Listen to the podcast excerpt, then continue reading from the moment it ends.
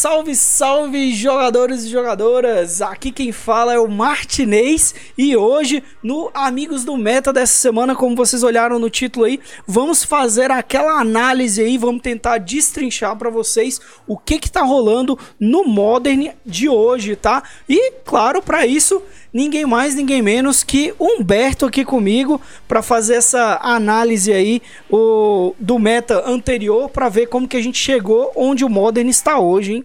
Boa noite, jogadores e jogadoras. Sou Humberto, acho que você já, já me conhece de habitual daqui da live. É, eu preciso confessar para vocês que eu tô meio por fora de como o Modern tem operado desde mais ou menos ali desde o começo da quarentena. Eu não jogo Modern desde esse período. Joguei ocasionalmente um, um torneio gratuito ou outro ali, mas eu não estive tão presente no, no metagame como eu costumo estar, por exemplo, no Pauper ou no Pioneer ou até no Standard. É, só que justamente por esse por esse meio que que eu tive do formato esse ano, eu abrir, por exemplo, o, uma página qualquer que tenha os decks que mais estão jogando no formato, mais tem cartas que mais têm aparecido, etc., me dá um outro espectro, uma outra visão de como o formato mudou de entre 2019 e 2020 e como as cartas que saíram nesses dois anos impactaram muito a forma como, como o meta se, se adaptou, a forma como os decks foram mudando de acordo com, com os meses, com os sets que saíram, etc. Exatamente, né? E, e é, é, nesse ponto aí, ó, que a gente vai começar. Vamos tentar analisar, entender um pouquinho o que que houve, o que que trouxe, né, esse Modern para onde a gente está hoje. É, eu sei que o Modern aí nesses últimos anos passou algumas eras sombrias, vamos assim dizer, mas hoje a gente vai tentar entender como o Modern chegou onde ele está no sentido saudável, tranquilo, com uma grande variabilidade de decks, decks novos surgindo, por que, que esses decks estão surgindo. Então a gente vai tentar falar aí para vocês e trazer um pouco de informação, um pouquinho de história do, dos últimos anos do Modern e, e entender o que, que foi bom, o que, que foi ruim, quais cartas chegaram. E aí vocês também do chat aí já vão ajudando a gente. A gente vai comentando de carta, coloca no chat aí, ó, outras cartinhas também que vocês acham que impactaram o Modern nessa análise cronológica que a gente vai fazendo aqui. Certo? É... Bom, Acho que para começar, assim, jogar assim, numa linha cronológica das coisas que aconteceram no Modern nesse, nesse período entre 2019 e 2020, é, eu acho que o ponto de partida pode ser ou o desbanimento de, de Stone. Não, provavelmente seria o desbanimento de Stoneforge Mystic, que aconteceu uhum. ali em agosto, se eu não me engano. É, exatamente. Então, para isso, vamos começar vendo a primeira chacoalhada que o Modern levou aí no, nos últimos anos, que é ninguém mais, ninguém menos do que o desbanimento, né, da nossa querida, famosa Lady Gaga aí, ó, Stoneforge Mystic. Eu não sei se aí no Rio também a galera chama ela de Lady Gaga, mas aqui é, em Brasília a gente chama ela muito de Lady Gaga, né? Eu acho que é universal. Tive em Rio, São Paulo e nos dois lugares todo mundo chama a Stoneforge de Lady Gaga. É, não tem e como. Né? Um fato engraçado da Stoneforge é que quando ela foi desbanida e todo mundo começou a dizer que o mundo ia cair, da mesma forma que disseram com Jace, com Bloodbraid Elf, etc., é, ela viu pouco jogo inicialmente no formato. É, ela, pessoas tentaram reproduzir o Stone Blade, depois é, tentaram fazer outras variantes, G-Sky, Band, etc mas ela só foi encontrar o lugar dela mesmo em alguma parte do metagame ali entre o lançamento de Modern Horizons e o lançamento de M20. Que foi com, com o Bunt que eventualmente tornaria o Bunt Urza. Uhum. É interessante, né? Eu lembro que, inclusive, quando ela foi desbanida, foi uma balbúrdia danada, a galera falando tal, não sei o quê, porque, cara, você tava usando Stoneforge até no Tron, tipo, tipo isso, sabe? Desbaniram a Stoneforge, a galera tava usando Stoneforge em tudo quanto é lugar, tava testando para ver onde ela ia se encaixar, Fe, é, se eu não me engano, teve tipo Four Colors, né? Com Tarmogoyf e outras coisas, e a Stoneforge. Então, assim, a galera tava testando e tentando para ver onde ela se encaixava no início. Depois ela ficou ali um pouquinho no esquecimento, né? Já em decks consolidados, como você comentou, o lugar de, dela mesmo acabou sendo o Death and Texas aí, que se consolidou como um bom deck agora, né? No, naquele momento lá atrás ainda não. É interessante que faltou mais um, umas pequenas peças para o Death and Texas se, se consagrar como um deck tier do, do formato, mas no momento em que ela foi desbanida, o deck ainda não surgiu, né? Outro grande desbanimento foi o Jace também, que causou várias várias balbúrdias e sursurinhos e ia cair a casa do Modern e no final das contas a casa do Modern tá aí com as quatro paredes em pé até agora, né? É, o curioso na verdade é que o power level do Magic, eu vou botar 2017, 2018 pra cá, ele subiu em, em, em degraus largos, tipo, a, a gente teve Teferi, Hero of Dominaria, a gente teve o, o Teferinho, a gente teve Running Six, a gente teve Agora, já voltando de novo para 2019, a gente teve o, o Rogak, que foi eventualmente banido. A gente teve. Cara, é Oco, Field of the Dead, enfim. O, o power level do, do Magic foi subindo de uma maneira em, em degraus muito largo nesse período de, de 3, 3, 4 anos. E você hoje sente o reflexo disso muito no Modern, de uma maneira significativa. Porque os decks que você vê hoje no formato, em sua grande maioria, são decks que não eram tão comuns assim é, antes dessa época. É... Talvez o, o Amulet Titan, o Ad Nauseam, eu não sei como o Jund está hoje, para falar a verdade, eu acho que não deve estar tá tão bem assim. Mas o formato, ele, ele ganhou muita, muita carta boa nesse período de tempo e isso alterou o, o, comportamento dele. Sim, interessante que quando o Jace ele era o auge dele lá, né, naquelas épocas gloriosas lá do Callblade, tinha poucos planinautas, né? E hoje em dia o que não falta, especialmente depois de War of Spark, o que não faltou foi planinautas e outras cartas que acabaram é, sendo melhores que ele, né? No fim da, ele não é uma carta ruim hoje, mas ele não é mais quem ele já foi um dia. Então, essas cartas novas que você comentou acabam, inclusive, trazendo o power level dele para baixo, né? Se for comparativo. A questão é que Magic em geral, quando você está numa partida, principalmente em um formato que é mais desenvolvido, como é o Modern, é, acaba sendo uma, um jogo de quem tem a maior ameaça na mesa, ou algo do tipo. Por exemplo, é pouco relevante você fazer um Jace se o seu oponente tem um Uro do outro lado. É pouco relevante você fazer um brainstorm por turno ou tentar dar um clock ali com, com mais um, mais dois dele. Se do outro lado o cara vai fazer um Field of the Dead e começar a encher a mesa de tokens. Então a, acaba pegando um ponto em que o Jace não é uma carta ruim, ele não se tornou uma carta ruim, ele não é uma carta fraca, só que as cartas que foram saindo são melhores que, que um Jace. Você fazer um Jace no turno 4 hoje não é um, uma grande ameaça, não é como se você estivesse muito à frente no jogo. Sim, é, na verdade vai acabar que você vai perder o turno, né? Fazendo Jace. Muitas vezes. Fazendo o turno 4 aí é quase 4 manas. É, perdi meu turno agora para tentar gerar um valor no outro turno que às vezes pode nem existir, né? Você tem um Modern hoje ele é um formato muito dinâmico e muito rápido, né? Há uns anos atrás, a galera dizia que o Modern era um formato de turno 3. É, quando eu voltei a jogar, inclusive, falaram isso pra mim, né? Que, cara, o Modern tá sendo um formato de turno 3, onde do turno 3 pro turno 4 ali o jogo já tá encaminhando pro final da partida. Uh, onde no turno 3 o cara vai fazer um carne e é uma ameaça muito superior a qualquer outra coisa que um deck comum possa fazer do outro lado. No turno 3 o cara vai estar tá te combando de alguma forma, ou no turno 3 o cara vai ter te dado muito dano a ponto de você já não conseguir mais voltar para o jogo. E hoje em dia, é, eu acho que apesar do power level, inclusive, o formato ele foi jogado para frente, né? Então Hoje em dia, eu digo que o Modern é um formato de turno 4. E pagar 4 manas no turno 4 para não fazer nada, que é um Jace, cara, é muito ruim, né?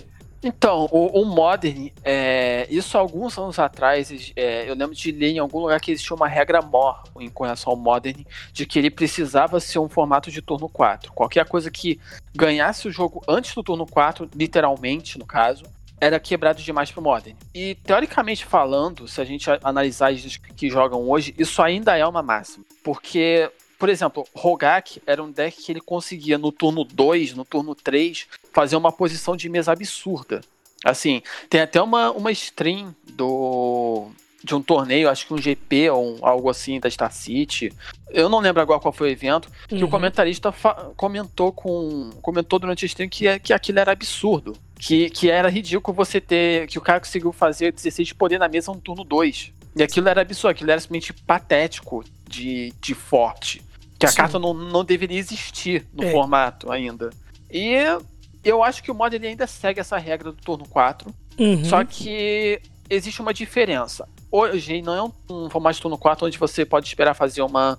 Como você falou, um Jace na 4, talvez até uma Liliana do Véu na 3. Você não tá se colocando tão à frente como você se colocava há dois, três anos atrás. Sim. Você faz uma Liliana na 3, o cara pode voltar com um muro na 3, um Omnaf na 4, e por aí vai. Ou até mesmo fazer combinações de como os decks de Prowess fazem, como Death Shadow faz hoje. Então, o formato ele ele é um formato que ele tende a se prolongar em termos de turnos, porque as jogadas são muito fortes, mas ele também é um formato muito explosivo porque as jogadas são fortes a ponto de que você precisa estar sempre pronto porque o oponente vai fazer na volta. Uhum. É, o Modern ele saiu da bolha que ele tinha né, nessa época aí, né? Especialmente antes do desbanimento de Jace Stoneforge. O Modern sai da bolha onde cada um jogava o seu jogo. E agora, para jogar Modern, de alguma forma, você tem que estourar a bolha do oponente. Porque se você jogar só a sua bolha, ele vai interferir no seu jogo e você não vai conseguir jogar.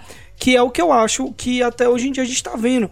O, o, próprio Titan Call, que é um deck que, que hoje em dia está muito é, em voga, né? O GW Titan, ele interage com o oponente. O que era uma coisa que os Titãs RG, o Valakut lá atrás, ele não fazia, né? Não usava nem Bolt de main deck. Depois de um tempo ele começou a usar o Bolt de main deck, mas a ideia do deck era: eu tô jogando de Valakut, eu vou jogar o meu jogo do lado de cá, você joga o seu jogo do lado daí, quem for mais rápido vai ganhar. A mesma coisa o Tron. O Tron é, interage porque as ameaças do Tron são interativas. Mas a, a, premissa do deck era justamente essa. Eu faço meu jogo do lado de cá. Quando eu começar a fazer as minhas cartas de alto impacto aqui, quando eu fizer os meus payoffs, você simplesmente não vai conseguir jogar mais e eu vou estar tranquilo no jogo. Ou o próprio Burn, ele era assim, a única carta interativa que tinha no Burn era o Eidolon. E eu acho que o Modern agora, ele tá um pouco mais nessa questão que você comentou, né, de interatividade. Então, para eu jogar, para eu ganhar, eu tenho que conseguir travar algum turno seu, seja matando seu bicho, seja te dando uma disrupção com descarte, seja um counter, para poder ganhar depois, né? No, no, ano passado, acho que pouco antes de sair Modern Horizons, ou um pouco depois, eu não lembro quando, eu, eu jogava de Grix Shadow.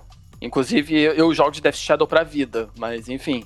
É, e eu lembro que na época, eu a conclusão que eu cheguei do Modern era justamente essa o formato, ele era um formato que cada um estava tentando fazer a sua coisa mais absurda primeiro. Então, eu precisava fazer com que o Death Shadow fosse mais rápido e conseguisse ser disruptivo o suficiente para atrapalhar o jogo do oponente. Conclusão é que eu aumentei o número de criaturas com Delve, eu comecei a jogar com 4 Gourmag e 2 Tazigu. Reduzi o número de Snapcaster Mage porque já não era tão importante. Você fazer 3 manos de Prophecy já era ruim você fazia.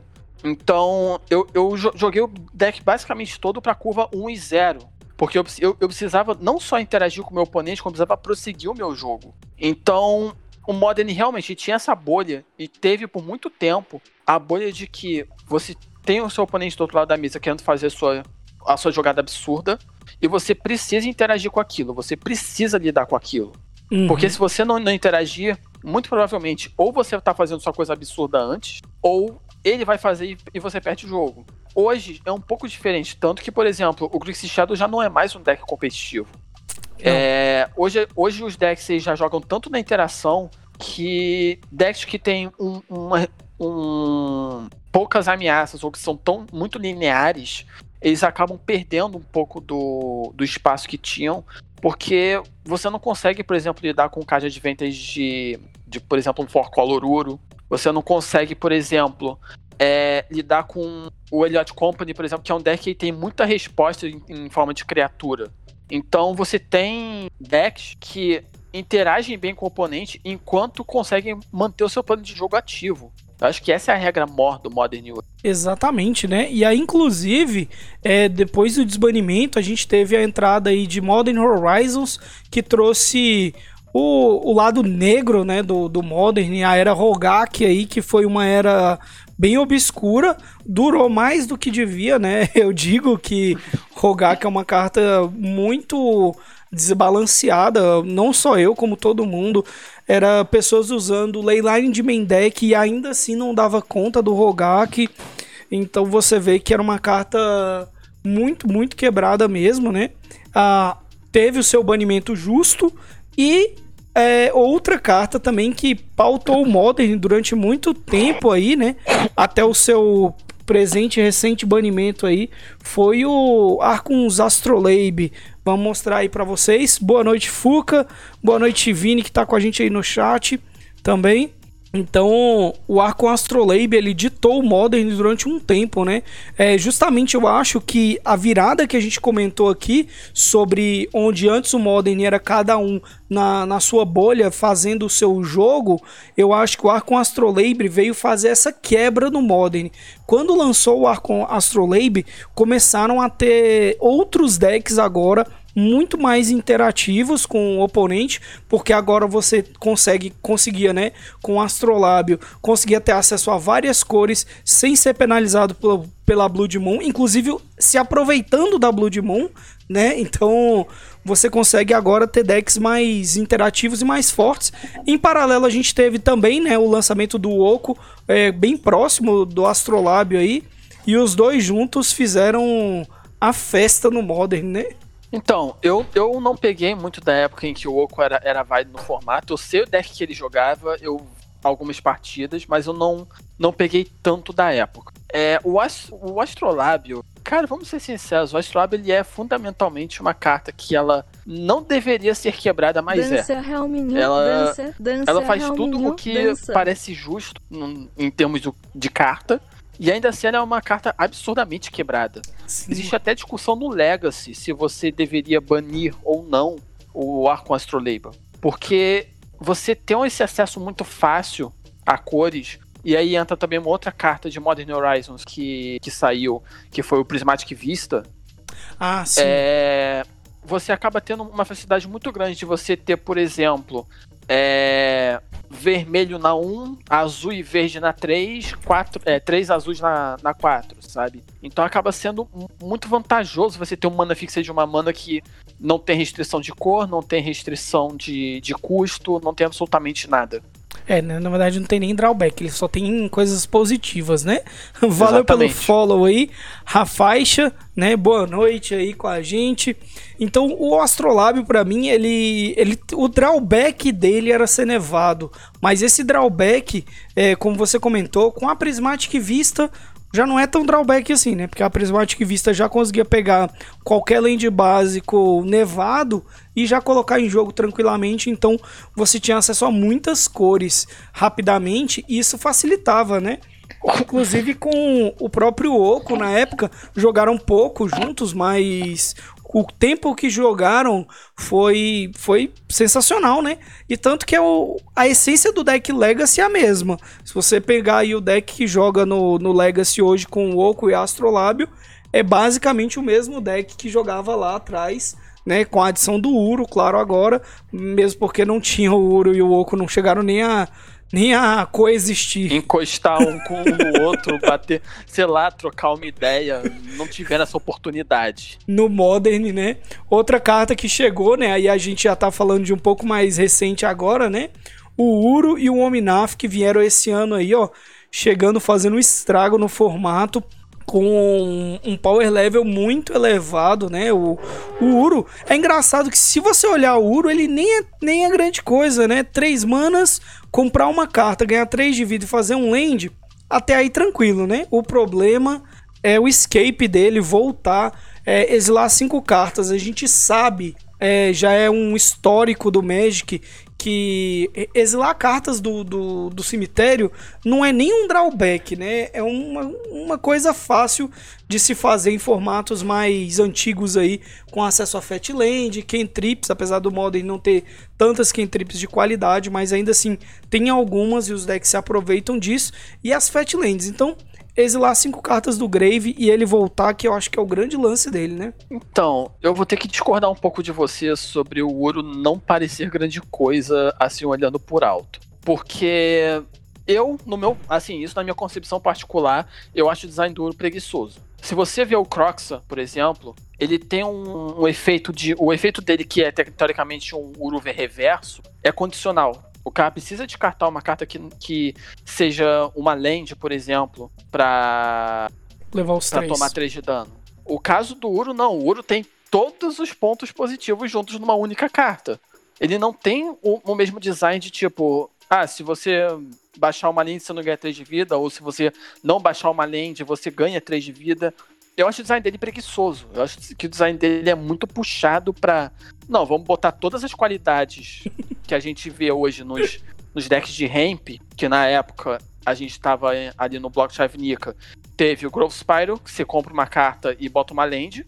E o Hydrate Crazes, que quando você casta, você ganha X de vida e compra X cartas. Ele é basicamente o design dessas duas cartas juntas. Então, eu, eu no meu ponto de vista, eu, eu acho um design que ele tem realmente já um, você olha por alto e já pensa, cara, isso é absurdo. E principalmente se você já é mais acostumado com o Magic, sabe que custo de, de cemitério é, é, irrelevante, não existe. Assim, você jogando uma partida normal de Magic, você vai ter seis cartas no cemitério em algum momento. Uhum. Então, eu acho que eles puxaram demais o Uro e é, é um dos motivos que você via muito, principalmente no Twitter, pessoas falando que o Uro não deveria existir como carta. E, um, e que existe um, um, problema com relação ao desenvolvimento do Uri e do Crocs, que é, se um dia a gente voltar para Teros, tem pelo menos mais oito titãs que eles podem mo mostrar pra gente. E eles precisam estar a par, em termos de power level, com os dois primeiros que foram revelados. Sim. então, se, meio que se torna, sabe aquela nota promissória de problema? De é. vocês vão ter que ser muito cuidadosos com isso ou vocês vão quebrar formato de novo. Outra coisa. É, eu acho que é o caso. É, outra coisa que eu acho que o problema do design do Uro é que agora ele é uma. Como você comentou, para mim ele é uma carta que ele tá ali, ó, no limiar do problema sabe? Alguma, eu tava conversando com algumas pessoas essa semana, alguns falaram que o ouro era um problema, no geral falaram que não, que ele não é, que ele é contornável no Modern, né? Mas o ouro para mim ele tá a um limiar aí, ó, de ser um problema real de carta. E, e o design da Wizards ele tem que ser muito cuidadoso no futuro para não lançar algo que, em conjunto com o Uro, se torne uma coisa imparável no Modern ou se torne uma coisa de que não vale a pena não jogar com isso no Modern, né? Que o Modern tem uma pool tão extensa que é difícil você ter um deck que você fale no Modern. Não, cara, no Modern você tem que jogar com esse deck aí porque ele é o mais absurdo de todos e tal. Ainda não tem isso. Teve durante um tempo, no caso Rogak, Rogak foi, foi essa parte, mas que não, não tinha por que você não jogar de Rogak, né? Mas o Uro, eu acho que esse Sim. é o grande problema dele, sabe? Vão vir coisas mais fortes, a gente sabe que o power level do Magic tá alto e se vir alguma outra coisa que complemente o Uro, no Modern, aí vai ficar complicado, né? Talvez o Modern Horizons ou uma, uma própria coleção do Standard que tá com power level bem alto, né? Então, é, um ponto que é importante ressaltar foi o impacto que Teros Além da Morte teve no Modern. Que a gente tá falando do Uro, mas ele trouxe basicamente as cartas que fizeram o GW Titan que é o, o druida do, dos blocos Elísios. É, ele trouxe as cartas que fazem o GW Company funcionar, que é o Eliod. Uhum. Então, Teros Além da Morte foi, foi uma edição muito, muito forte para formatos eternos. A edição sozinha quebrou o Pioneer. A edição basicamente adicionou três novos arquétipos pro Modern. Adicionou uma, uma Staple que joga em praticamente todos os formatos. Eu nem sei se joga Vintage, mas é possível. mas foi uma edição muito forte. Throne de Eldraine também foi outra edição que foi muito forte. É, a gente de, de Teros foi pra Icória. Uhum. Ikoria teve os Companions, que todo mundo sabe o estrago inicial que os Companions tiveram em todos os formatos. É, foi. Assim, foi questão de quebrar um por um os formatos de Magic como um todo. Então, 2019, esse final de 2019, 2020, começando ali por M20, inclusive, que teve o Véu do Verão, que é uma carta muito, muito forte em, em diversos formatos, é, teve um impacto em formatos eternos que você não via acontecer em anos. Que às vezes levava três, dois, três anos para acontecer como um todo. A gente viu isso em um ano e meio, sabe? Então, e se continuar nessa subida, o que eu suponho que possa vir a acontecer, porque essas cartas, querendo ou não, elas são mais divertidas de se jogar, é, pode ser que daqui a um ano o mod, a gente não a gente olha pro Modern hoje e a gente não reconheça o Modern de 2021, uhum. porque as cartas podem subir power level a, a mais, ou as cartas que a gente tem hoje que são tão fortes assim, elas podem ganhar adições ainda mais fortes que podem levar elas ao, ao banimento. Então, é, é, um. Assim, em termos de espaço de design, em termos de equilíbrio de formato, é um equilíbrio muito delicado, tanto do Modern quanto, por exemplo, o do Pioneer ou do, do Legacy. Tem esse, esse limiar que você falou entre a carta ser absurdamente quebrada ou ela ser, sabe, só uma carta forte. Uhum. E é muito complicado você conseguir mensurar isso por alto, principalmente eu suponho que sendo parte da equipe de design. É muito difícil você criar uma carta e não pensar, tipo, conseguir pensar em todas as instâncias onde essa carta quebrada, porque é uma equipe muito pequena em comparação a, sei lá, milhões de jogadores que quando Sim. sair no primeiro fórum, no primeiro Reddit, no primeiro Discord, as pessoas vão falar, olha, dá pra fazer isso, isso e isso. Sim. É, Ou... um, é, um, é um ponto muito, assim, muito delicado do Magic. Sim, ou então vai acontecer que nem algumas grandes cartas que a gente já viu aí. Saiu o leak da carta, né? Saiu o spoiler inicial da carta. A galera dos fóruns fala: Eco, que carta ruim. A carta não vai jogar nada. Aí a carta lança e a carta quebra o formato. Vale só constar uma coisa que eu acho importante sobre o, sobre o Modern, que é o seguinte. Eu acho, eu, eu não sei dizer isso de forma concreta, mas eu, eu pelo, pelo que eu vejo do, dos top 8, etc., o Modern ainda é um formato onde não há o melhor deck. É. Assim, o Modern ele tem dois, dois espectros. Existe espectros quando há o melhor deck. Quando há o melhor deck, ou você joga com aquilo ou você joga com o que ganha daquilo. Não existe meio termo. E quando não existe o melhor deck, o Modern é uma selva. O Modern é você você jogar um torneio e você não saber o que tu vai encontrar. Você preparar um side para, sei lá, os melhores decks do formato, você sentar na mesa jogar com um cara de Mono Red Prison que vai fazer Mana, Simio, Ritual, Blood Moon e você tá com três Fatland na mão. Então, o Modern tem esse esse espectro de que quando ele não é quebrado, ele é um formato muito diversificado e esse é o maior ponto positivo dele. Exatamente, né? Apesar de que nem o, o Rafael já comentou aí, né? O problema da construção em cima do deck do Uro, né? Até mesmo o Minaf aí que, que chegou agora, a, a galera tentou, né? Vamos assim dizer, tá tentando ainda, eu posso dizer, quebrar o formato com o próprio Ominaf, que ele é uma, uma carta free, né? Você vai pagar 4 manas, o seu segundo land drop você já se pagou mas mesmo tentando formar um deck em volta da, entre aspas, as melhores cartas do formato, ainda assim ele é um deck que ganha, mas que também perde. E eu acho que é isso que tá deixando o Modern bem legal de se jogar pra galera, a galera pelo menos que eu converso, comenta que tá legal jogar o Modern justamente por causa disso. Você tem decks que são fortes, né, como o Uro Ominaf, o Four Color Ominaf aí, mas ainda assim ele é um deck bom, mas ele é tão bom quanto o Prowess, ele é tão bom quanto o Death Shadow, né? É, isso que você comentou, eu cheguei a achar, eu particularmente cheguei a pensar que o Rakdos Death Shadow ou o Mardu Death Shadow, dependendo da, do field que você estava jogando, eu cheguei a pensar que esses dois seriam os decks aí que, cara, seria impossível você parar jogando com oito Death Shadows. O deck eu achava muito forte quando ele foi lançado e tal. E eu cheguei a ter esse medo aí dele se tornar o deck to beat do, do Modern.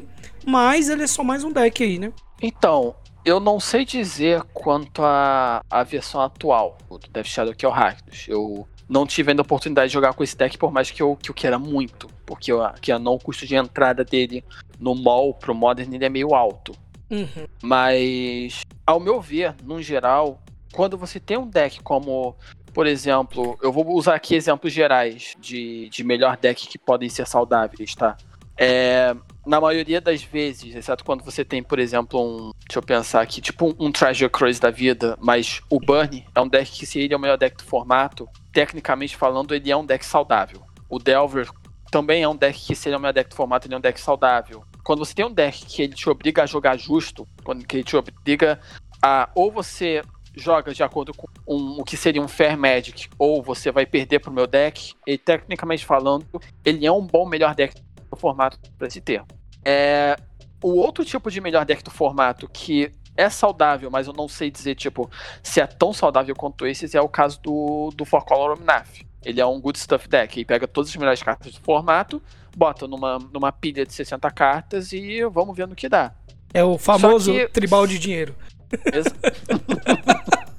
é. Só que se você vê hoje, assim, analisando pelos últimos 30 dias, o, o Column Knife ele é basicamente 7% do metagame. E 7% não é nem, nem longe de ser um deck predominante. O, o segundo deck é 5%. Então o formato está diversificado. E para mim o melhor Modern é o Modern diversificado. É o Modern. Travou? Travou? Humberto, você está conosco? Pois é, acho que o Humberto teve algum problema técnico agora na internet dele lá. Foi.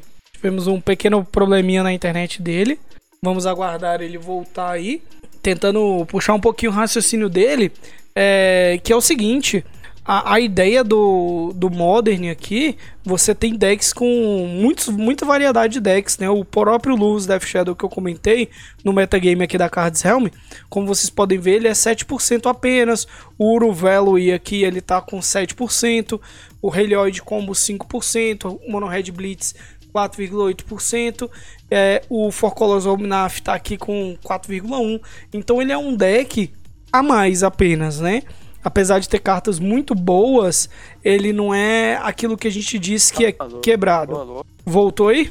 Eu espero que sim. Voltou, voltou. Estamos novamente aí. é, infelizmente, eu acho que minha internet caiu, eu joguei para rede móvel. Sim. Então, vamos torcer para aguentar até o final da live. Exatamente. É, então, assim, o que o Humberto tava falando, né? Todos os decks do Modern, se você olhar aqui, eles têm uma porcentagem que gira no máximo entre 5 e 7% do meta. Então mostra que o meta ele tá muito aberto ainda, né? Sim. É, e isso para mim é o, é o, ponto positivo do Modern, sabe? Se o Modern tá assim, é o, é o melhor estado que o Modern pode ter.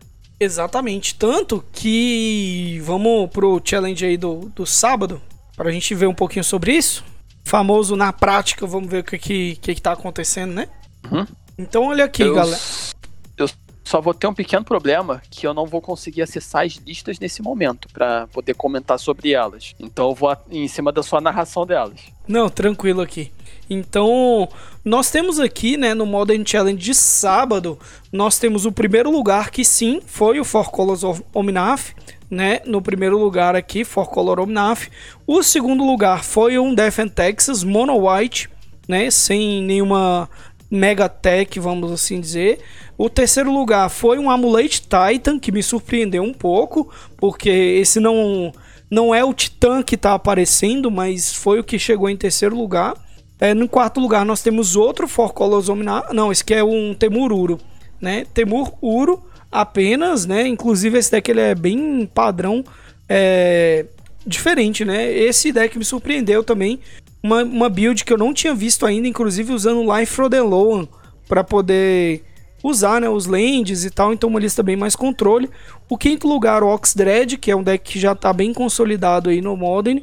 Sexto lugar, novamente, outra surpresa, o Devoted Devastation, né, que é, entre o Devoted Combo e o Helioid Combo, eu tava achando que a galera já, já tinha migrado, né? Quem tava jogando de Devoted Devastation já tinha migrado pro Helioid Combo, que são ambos decks baseados em criaturas, mas que o Helioid ele tem algumas respostas um pouco melhores, na minha opinião, né?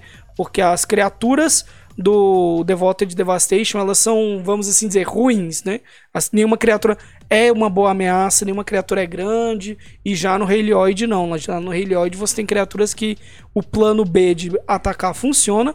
Sétimo lugar, o Monoblue Tron, outro deck bem surpreendente de aparecer, né? Um deck que sempre permeia ali o meta, mas nunca é, tá no topo. E o oitavo lugar, um UW uh, Control aí, Hard Control mesmo, usando Teferinho, Teferão e Jace. E o Tufão de Tubarões também, que os controles a maioria tá usando. É, é engraçado que das listas que você falou, se você parar pra beber, muitas delas já existiam no Modern já, faz algum tempo, sabe?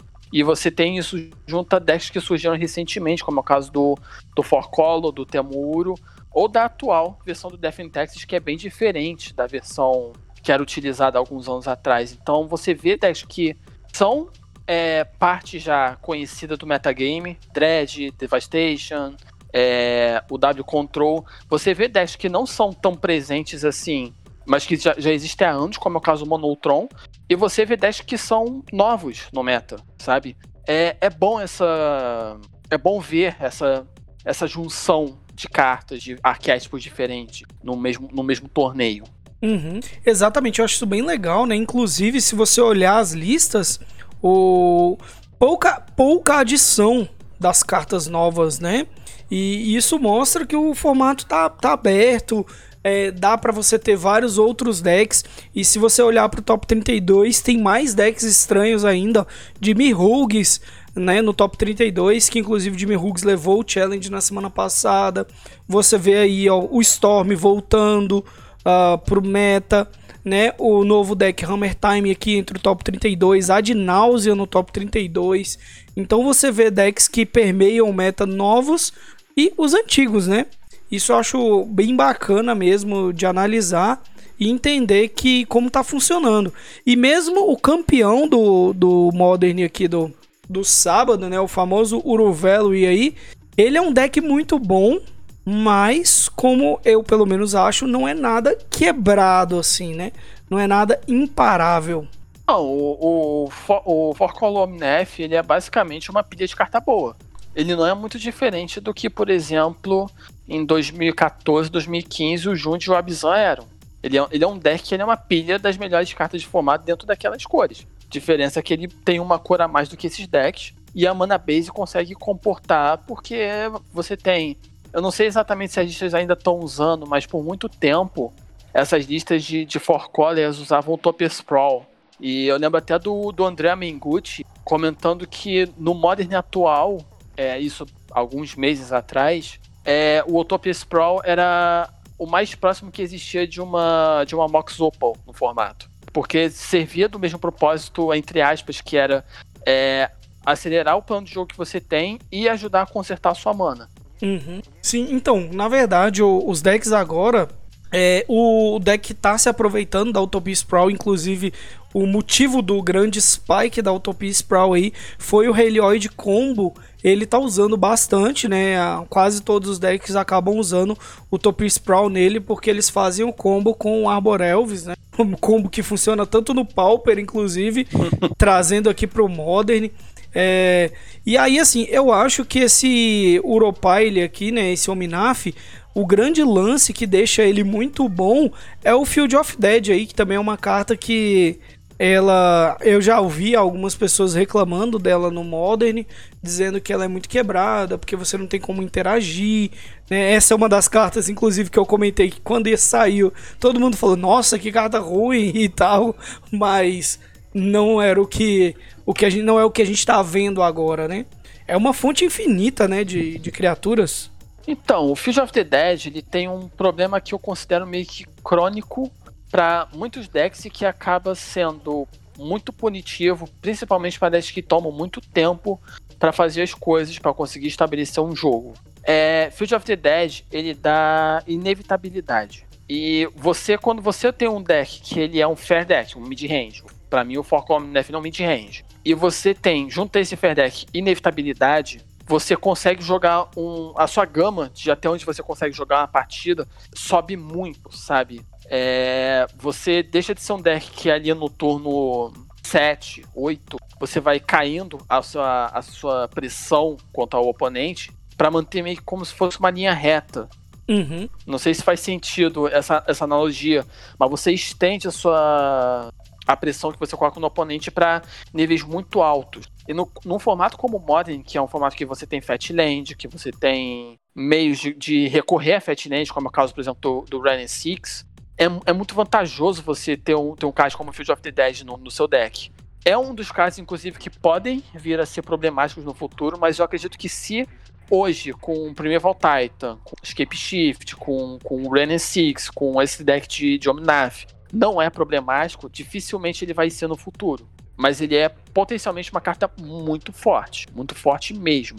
Eu fico surpreso, por exemplo, que ela é uma das cartas, na verdade, que eu fico um pouco surpreso que sobreviveram até agora no Modern. Não tô dizendo que tem que banir, mas que eu fiquei surpreso que ela não foi banida, sabe? Em algum momento desse, desse um ano. Porque se você olhar todos os formatos eternos anteriores ao Modern, e o Standard, o Historic, o, o Pioneer, não levou muito tempo até a carta ser considerada quebrada e ser banida. É, é um land, né, velho? Um land, é, isso é muito forte. Ainda mais, assim, é, cartas que não foram lançadas concomitantemente, mas que agregam valor, né? Você tem Hora da Promessa que busca o o Field of Dead no deck. Você ainda tem também o Uro, os Ramps, né, o próprio Minaf, o Rain 6 que ainda volta o Field of Dead caso o oponente tente locar aí com, no caso do Eldrazi Texas, tente destruir os seus lands. Então, ele é um deck que ele tem a recursividade que ele precisa para levar o late game. E o early game ele tem tudo para impedir o cara de jogar, né? 4 PF, um Bolt, tenho, tá usando até um Gust de main deck, Mana Leak, é, Force of Negation, Crypt Command, Teferinho, Teferão. Então o deck, ele, é, como a gente tinha comentado, é uma pilha de, de cartas boas que vão ser sinérgicas, curiosamente, mesmo não sendo lançadas na, na mesma época, né? Sim, é, é, também novamente o maior exemplo que tem de que o power level subiu bastante. Né? Uhum. É um deck que nem cabe Jace aí, né? Pra você ver como Jace era um planinauta que dava medo, né? E aí, interessante até, a gente, eu não vi a final, é, quem... Tem, eu não sei se tá gravado, mas eu vou ver se eu pego o nome do jogador aqui. Mas o jogador, parece que ele streamou a final, né? O jogador que ganhou o challenge. Mas a final dele eu queria ter visto foi contra o Drazen Texas, né? Que é um deck que, em teoria, ele foi feito para ganhar de decks que usam terrenos, né? Que ele joga com 4 Ghost Quarter, 4 Field of Ruin, tem Thalia, tem um árbitro leonino, mas ou não foi suficiente ou não veio, né?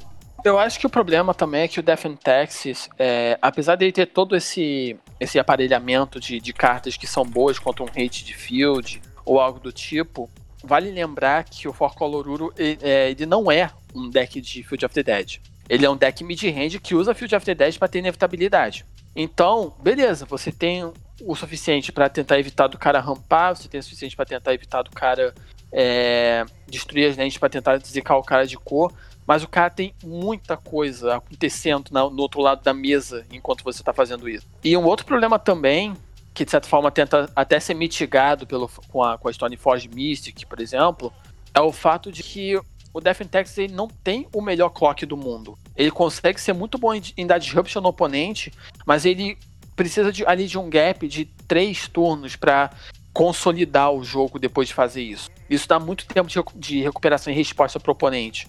E cards como Running Six, por exemplo, são muito letais contra, contra o Death in Texas. Sim, tem muito bicho barra 1, né? O Atalia, o Flicker, o Wisp. Então são cartas muito importantes e que são barra 1, inevitavelmente. Então é, não, não tem como. A recursividade de um de dano do Rainy Six aí todo turno faz uma grande diferença. É, mas ele é um deck que responde bem ao meta, como o próprio Motrol que tá no chat aí comentou, né? Boa noite para você. Que é. O meta ele começa a vir com alguns combos, é, especialmente Titan Call, até o próprio Ad Nauseam, é, Storms. E contra combo, o Defen Texas faz a proposta dele, né? Ele tem um pouquinho de cada carta que acaba atrapalhando contra quase todos os combos aí, né?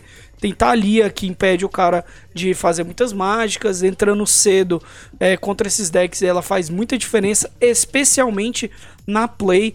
Cara, o Defen Texas, assim, pra mim, na play, ele é um deck quase imparável, eu diria, né? A menos que Zika uh, ou, ou Fluda ou alguma coisa assim, porque o árbitro leonino também na play ele é uma carta sensacional em um meta cheio de fatlands. Uh, até o Arconte of Emeria aí depois no terceiro turno consegue fechar o, o trio do lock aí do, do deck e deixa ele muito bom. Sim, o, o fato do Defentex ter muita carta hoje que serve como se, como se fosse um hate, tecnicamente falando, por exemplo, é, o Arc of Emery, ele trava muitos decks de, principalmente de combo, de conseguir fazer alguma coisa. É, não no caso, por exemplo, do, do GW Titan, porque o GW Titan ele vai simplesmente fa sabe, fazer um tutor para um, pra um Titã, para um turno seguinte fazer Titã e Field of the Dead e vamos começar a, a explodir aqui. Mas o fato de ele conseguir ter várias peças que, de certa forma, atrapalham o oponente. Você, por exemplo, ter um árbitro leonino na mesa atrapalha muito de você pegar decks que tutoram muito. A Thalia atrapalha muito decks que tentam fazer múltiplas mágicas. É, o Skyclave Apparition, que foi para mim o que fez o deck subir para Tier 1 no, no, no formato atual, é, é uma resposta para muita carta no metagame, sabe? É, é uma resposta para Dryad, que o GW Titan usa, é uma resposta para Uro, é uma resposta para Alminaf é uma resposta para Ren Six, é uma resposta para Teferinho, é uma resposta para Death Shadow, é uma resposta para, sabe, infinidade de cartas de formato U. E o fato da carta não voltar quando é exilado, é você colocar um token, é, é pouco relevante pro Defender se o cara botar um token 4-4. O importante é que aquele efeito absurdo não vai acontecer. É, exatamente, né? O, e o deck tem tudo isso junto. O Arconte of Emeria na, na play ainda, ele consegue travar todos os lands do oponente, né? Cara, o Arconte of Emeria trava quase uma Fat Land, né? Ela vai entrar virada, o land que ela vai buscar é obrigatoriamente tem que ser básico, senão também vai entrar virado. Então o deck tem a disrupção necessária no, no main deck para poder parar a maioria dos decks. E no side ele se aproveita um pouco mais disso. E eu achei bem legal o Death Texas ter subido. Ele é um deck que eu acho particularmente bem saudável no meta ter um deck assim. Sim. Um, um outro ponto também que é, que é bom ressaltar é que o Death Texas conseguiu uma outra carta nesses dois anos que quase ninguém assim fala muito porque é uma land, mas é o Silent Clearing ou qualquer outra Canopy Land que exista que dá ao deck redundância de conseguir comprar mais cartas e ter mais alcance ao, ao decorrer do Sim, exatamente, né? Você consegue aí com Silent Clearing você consegue ter um pouco mais de draw no late game e isso é fundamental para os decks agros permanecerem no formato, né? Então, Exatamente. Porque assim, o Defen Texas, apesar dos pesares, ele é um agro, né? A sua estratégia primordial é ser agro. E aí no meio do caminho ele vai tentar travar o oponente ali em um, dois turnos, com Ghost Quarter, Field of Ruin, ou até com as próprias criaturas que tem, sempre tem alguma habilidade relevante no jogo para tentar ganhar, mas ele é um agro, né? Isso aí é. Eu acho que não, não tenho o que falar. E agros sempre pecam no late game porque não tem draw. E o, as Canopy Lands fizeram os decks uh, ganharem um bust aí no, no late game muito bom. Sim, né? E aí, assim, interessante, esse top 8 aqui do, do sábado, eu achei ele bem variado. Como eu falei, teve decks novos, decks antigos. O Motrol comentou que o Tron é um deck Rogue até, né? Mas apareceu. Eu gostava muito desse combinho do Escravizamentos aqui, ó. O combo do Mindslaver para ganhar o controle do oponente e voltar com as ruínas da academia, o artefato do cemitério pro topo do Grimório Cara, eu achava esse combo sensacional, velho. No, no antigo Extended, né? Falido Extended aí, finado. Mas ele também é uma lista que eu queria trazer aqui pra gente, pra gente ver e entender que, cara, ainda há abertura, né, pro formato. Sim. Eu, particularmente, eu nunca gostei muito desse combo, não, pra ser sincero. Até porque eu já tomei ele muitas vezes. E é, é, é entediante você pressupondo que você não vai conceder o jogo, que você só, só observe seu oponente jogar sozinho. Mas não é um tipo de combo que é quebrado, de longe. É, e é um deck que ele precisa de muita coisa para fazer isso acontecer, sabe? Então, é interessante ver ele fazer um top 8, mas não é como se eu achasse que é o momento que ele vai, sabe, subir e, por exemplo, substituir o Monogreen Tron, que é um deck que faz a, a, as bombas a partir do turno 3. Uhum. Sim, inclusive o deck aqui ele, ele só teria acesso a esse Tron rápido caso venha o mapa, né? Ele não tem Ancient Steerings. Não, no caso do Modern, a gente não tem uma carta como um Impulse, que também é uma carta ruim no Modern. Você perdeu um turno 2 para tentar cavar quatro cartas, ah, sendo que você tem que ter feito a ilha é, e não vai conseguir fechar um trono a 3. É uma coisa ruim pro, pro deck. Mas ele é um deck que, que, pô, eu achei legal ele ter feito resultado. E claro, né, também não pode dizer, ele só fez resultado graças ao Karn, The Great Creator aí, que é a carta que deu versatilidade pro Monogreen Tron, que ele era um deck bem linear, ele tinha o seu plano de jogo linear, ele fazia aquilo, pronto e acabou mas o Carne Great Creator ele funciona no Monogreen Tron, dando versatilidade para ele e para outros decks de outros formatos também. Até inclusive lá no Modern, o Monogreen Devotion do Modern só funciona graças a ele e ele deu o, o up que eu acho que o Mono Blue precisava, né? Que aí ele é um deck control, que aí você tem uma, um outro elemento de controle muito forte que é o Karn Great Creator. Eu sempre gostei também de mecânicas que puxam cartas fora do jogo. Eu acho isso bem legal no meio. É, vale lembrar que o Karn é o motivo de terem banido a Treliça. É. então, assim, inclusive, um, um, jogador de Tron que eu conheço, ele disse que a primeira coisa que ele. Ele viu o carne, a primeira coisa que pensou é: eu preciso da treliça. Eu preciso agora pegar uma treliça, porque isso com certeza vai jogar com, com treliça e locar o jogo do cara. E eu nunca vou esquecer da quantidade de jogos que eu vi serem ganhos por um combo com a treliça. Assim, é você já tem de responder muita coisa no Tron, porque o top deck do Tron é melhor que de qualquer outro deck. O o, as bombas que o Tron faz, elas precisam ser respondidas, você não tem opção. Se você não responder, você perde. E você ainda tinha que se preocupar com dois card combo, que uma carta você não tinha acesso a ela. Você não tinha uma resposta específica para ela, você não conseguia descartar uma treliça. Então, hoje, eu acho que o, que o Carne The Great Creator é uma carta boa. É a carta justa no formato. Eu, eu também acho interessante o uso de, de cartas que puxam para fora do jogo. É, sou, por exemplo, um grande fã de Cunning Wish no, no Legacy. Mas também depende muito do que puxa pra carta ser boa. Sim, e o, o Carne, ele tem uma coisa que a gente também comentou no início da live aqui, também é legal a gente sempre falar, que o, o Carne, ele puxa aquela questão que a gente comentou de design, né? Ah, o Carne Great Creator ele já veio com o erro de design da treliça. Então era uma carta antiga, ninguém tinha pensado que a treliça com o Carne faria um estrago que, que fez no Modern durante algum tempo. E aí agora a Wizards tem que lembrar que toda vez que ela for criar um artefato, o Carne Great Creator vai estar tá lá no Modern. E assim, você comentou dois card combo, que é o Carne e a Treliça, mas na verdade era um, um card combo. Se você tem 10 manas, você fazia Carne, Treliça e ganhava o jogo. Né? Então é. Sim. Era, eu acho que é isso que inclusive fez ele ser banido no, no Modern, que não tinha tantas respostas, né? Tem decks que não tem resposta para isso. Uh, tipo, Mono Red Prowess não tinha resposta é, decks control, decks agro acabam não tendo resposta para isso e perde o jogo simplesmente uh, na hora. Então foi por isso provavelmente que foi banido, né? Na época.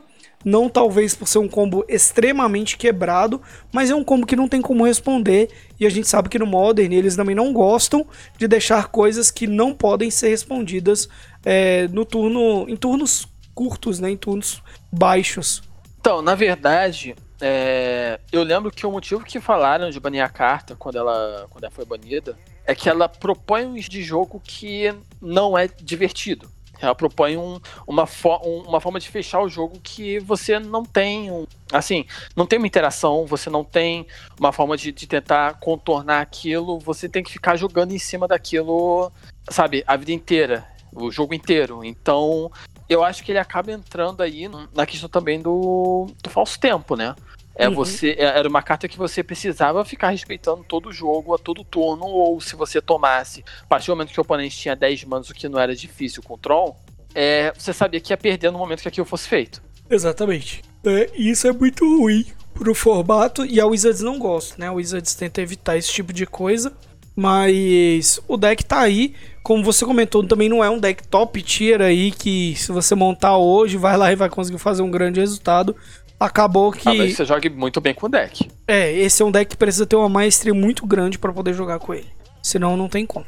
Tem muitas respostas, né? E você entender e saber qual resposta agir no momento certo é bem complicado. É, vale lembrar que, justamente por ser um formato muito diversificado, o Modern tem muito mais micro decisões do que outros formatos têm. E micro decisões que vão custar o game ali, né? Não tem como correr atrás, às vezes. Exatamente. Na, na maioria, né? Na verdade, na maioria das vezes não vai ter como você correr atrás disso, né? Então, você tem mais algum deck que você gostaria de olhar aí e analisar no, no top 8 do sábado? Então, o que acontece? Eu ainda tô offline no computador, então não, não consigo olhar os decks para comentar algum. Eu queria falar do Hack Death Shadow, mas não adianta falar se eu tô sem internet. Então, a, a, gente pode seguir pro próximo. Não, tranquilo. É, Aliás, aprove... o Hack foi, na, foi no domingo. No domingo, né? ah, então vamos justamente fazer. É, vamos fazer isso aqui. A, aproveitar aí, gente. É, vamos para um pequeno intervalo aí de dois minutos e meio, né? E aí vamos ver se o Humberto consegue fazer aí pra gente fazer a análise do challenge de, do, do domingo. E no final, algumas considerações finais aí. Vamos tentar lançar umas polêmicas do Modern, né, gente? Vamos tentar ver um pouquinho como que é, como que daria para chacoalhar o que já está sendo chacoalhado, né? Então, vamos lá, galera, dois minutinhos e meio aí, gente, para vocês. Voltamos, pessoal, aí, é, após o nosso pequeno intervalinho aí, para os narradores conseguirem, os entrevistador, entrevistadores, ó, os apresentadores conseguirem molhar a garganta, né? E agora voltamos, voltamos fazendo aquela análise do challenge do domingo e no final algumas polêmicas serão lançadas aqui na nossa live sobre o nosso formato aí, o Modern, o formato que estamos falando hoje. E no domingo, no challenge de domingo, tivemos aí o nosso querido amigo aí, o Ramuda, em primeiro lugar com o Hammer Time. Em segundo lugar, nós tivemos, nós tivemos um hack dos Crocha, né? Ele é o hack dos Pyromancer Crocha, vamos assim dizer, né? Terceiro lugar, nós tivemos o Lurus Death Shadow, que é um hack dos Lurus Quarto lugar, o, o, o Forcolor Ominaf. Quinto lugar, um Monohead Blitz Obosh, tá? Então era um Monohead com o companheiro Obosh aí. Uh, sexto lugar, nós tivemos outro Forcolor Ominaf.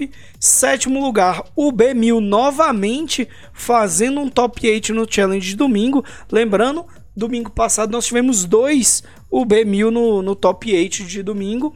É, então é um deck que também veio aí para ficar no Modern. Quinto e último lugar aqui, né? Último lugar não, quinto e último carta do top 8 aí, um Landless Combo. Essa versão aqui é a versão que, que usa o espião da balaustrada, né? Então é um Landless Combo aqui do, One, do Spy, não é o Landless Combo do Charbelcher também. E esse é o fechando o nosso top 8 do Challenge de domingo aí. Então, eu só, antes de mais nada, eu queria só fazer uma pergunta aqui, que é: o Ramuda não, não ganhou algum formato esse mês? não, Ramuda, ele fez top 8 no Standard, fez top 8 no, no Modern, é, fez o ganhou o Modern agora, ganhou duas vezes, ganhou o Pioneer, ganhou duas vezes seguidas o, o Pauper, então tá tá bem representado ele, hein? É, tá, tá faltando fazer um top 8 no Legacy pra fechar com, com chave de ouro de dezembro aí. É, exatamente. Ramuda, comece a jogar Legacy agora aí. e é, tem uma, uma, uma coisa curiosa sobre, sobre o Hammer Time.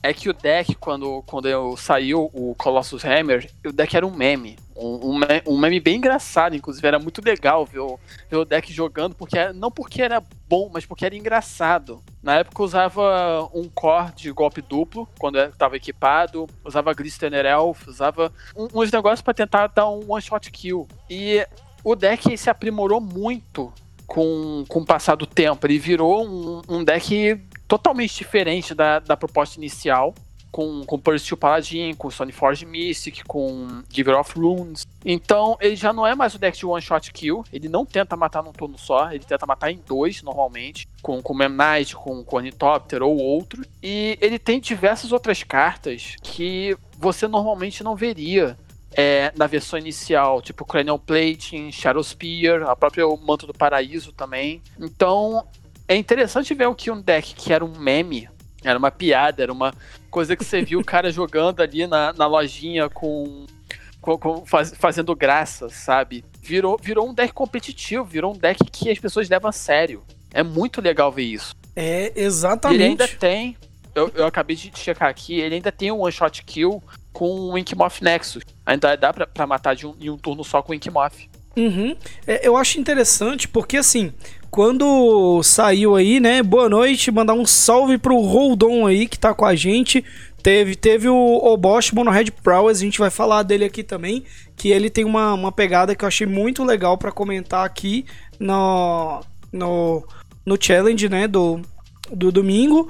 Uh, e o deck do martelão eu achei legal, porque assim, quando lançou o spoiler, o Sigarta Zaid já spikeou é, grande, porque a galera tinha falado do deck e tal. Quando lançou o deck, é exatamente isso que você tinha comentado. Eu achei que ele foi muito pra frente, sabe? Eles quiseram montar, montar um deck de one shot kill que não era, não era a proposta real ainda. E essa versão do deck, ele é um deck versátil. É, em essência, ele é um mono white equipamentos, ou seja, na sua essência, ele vai jogar pior do que o Defend Texas vai jogar, mas com o Plus, né? Se você conseguir encaixar o Hammer Time com o Pure Steel Paladin, que faz equipar por zero, ou até com o Sigarta Zaid aí, que quando o equipamento entra, ele já anexa em uma criatura.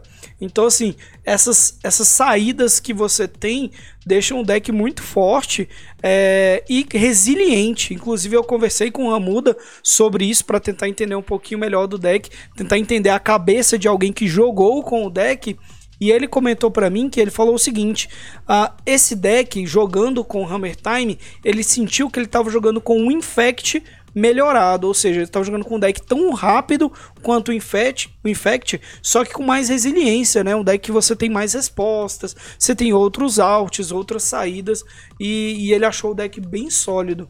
Ele é um deck bem sólido na realidade.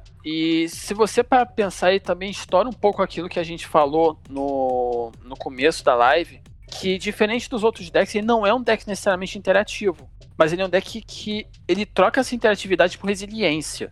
Assim, ele precisa de menos cartas para explodir, vamos dizer assim.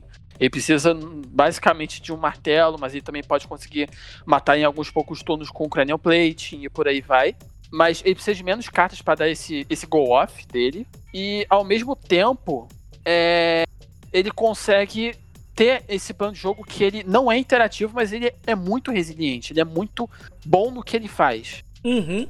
E parte dessa resiliência do deck, claro, tá no Pure Steel Paladin, que faz com que ele consiga comprar várias cartas com os equipamentos de zero manas, ou equipamento até de uma mana, não é ruim, né? Pagar uma mana e, e fazer o equipamento e dar um draw já não, também não é ruim.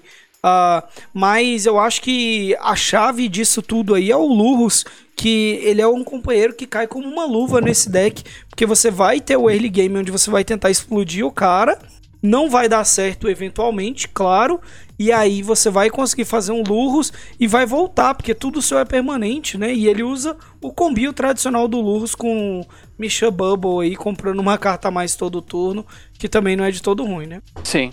É interessante dessa lista também do Ramuda que ele trouxe o Auriok Champion pro deck, né? Que é uma carta que tá aparecendo em alguns sides aí dos Death Texas, mas ele é uma carta que nesse momento do, do meta é, é excelente, né? Você ganhar um de vida quando uma criatura entra em jogo e proteção contra preto e vermelho, que são cores que estão em ascensão no, no Modern, é muito bom. Sim, é, a Auriok Champion, na verdade, é uma carta que tem muitos muitos decks hoje, por exemplo, ela, ela sobrevive de, de, um, de um board wipe do Uro, por exemplo, sobrevive de, do pin do Rain Six, ela não pode ser alvo do pin do Rain Six. é, ela é primorosa contra Death Shadow, contra Monohead, contra Prowess, etc. Então é um card muito importante de se ter hoje num, num deck branco. Uhum. E aí o, o, a interatividade do deck fica toda no side, né? Com Pit Needle, com Tog Size, 4 Tog Size de side. Inclusive essa versão do Ramuda aqui é com preto, né? Agora que eu fui ver. Sim. Não é uma versão puro mono white, né? Isso deixou o deck um pouquinho mais caro, claro, mas mais resiliente também, né?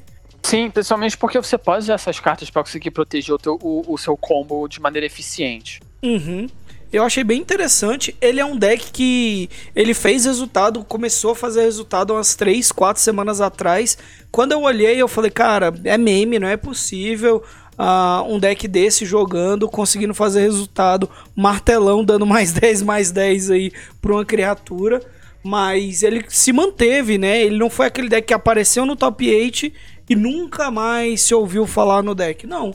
Ele é um deck, ele tá no meta, tá? E você tem que jogar contra ele. Você tem que ter cartas para jogar contra ele. Senão você vai perder, você vai tomar uma martelada aí de 10, 10 na fuça rapidamente, sem nem ver da onde tá vindo. Acho interessante que, que essa, essa interação, assim, esse, esse processo de evolução que os decks vão tendo com o decorrer dos meses ou anos, ele é um processo lento. A gente levou um ano para isso acontecer, por exemplo.